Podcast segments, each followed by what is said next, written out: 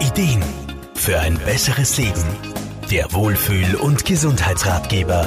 Wenn immer mehr Rosen und Pralinen gekauft werden, dann steht der Valentinstag vor der Tür. Nächste Woche, am 14. Februar, ist es wieder soweit. Der vom Blumen- und Süßwarenhandel gepuschte Liebestag wird gefeiert. Ja, der Valentinstag, der spaltet ein bisschen die Gemüter. Die einen, die lieben ihn und erwarten sich Geschenke vom Partner und die anderen, die mögen ihn so gar nicht und wollen ihn auch gar nicht feiern.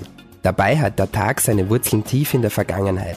Schon im alten Rom hat man am 14. Februar die Göttin Juno verehrt. Das war eine Göttin und Schützerin von Ehe und Familie.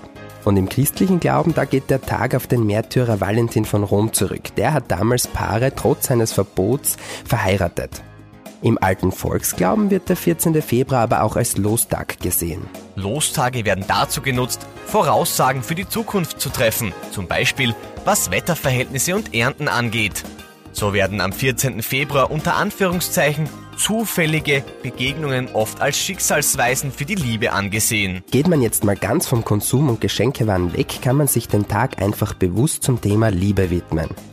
Da steht vor allem auch mal die Selbstliebe im Fokus. Denn nur wenn man sich selbst liebt und für sich selbst Liebe empfindet, dann kann man auch die Liebe nach außen hin weitergeben. Und wenn man jetzt an den Sinn des Lostags denkt, kann man da auch ganz bewusst Impulse für die nächsten Wochen und Monate setzen. So ganz nach dem Motto, was wünsche ich mir für mich und auch für meine Beziehungen und was brauche ich, damit ich dieses Ziel erreichen kann. Es geht also nicht nur um Rosen und Pralinen, es geht vor allem darum, bewusst Liebe für sich und andere zu empfinden, sich Zeit zu nehmen und wenn der Impuls von innen kommt, natürlich auch ein Geschenk zu machen. Das soll aber nicht als Pflicht angesehen werden, sondern als eine Möglichkeit, seine inneren Gefühle nach außen hin zum Ausdruck zu bringen. Und das darf auch ruhig öfter mal rund ums Jahr passieren. Patrick Vögel, Serviceredaktion. Der Wohlfühl- und Gesundheitsratgeber. Jede Woche neu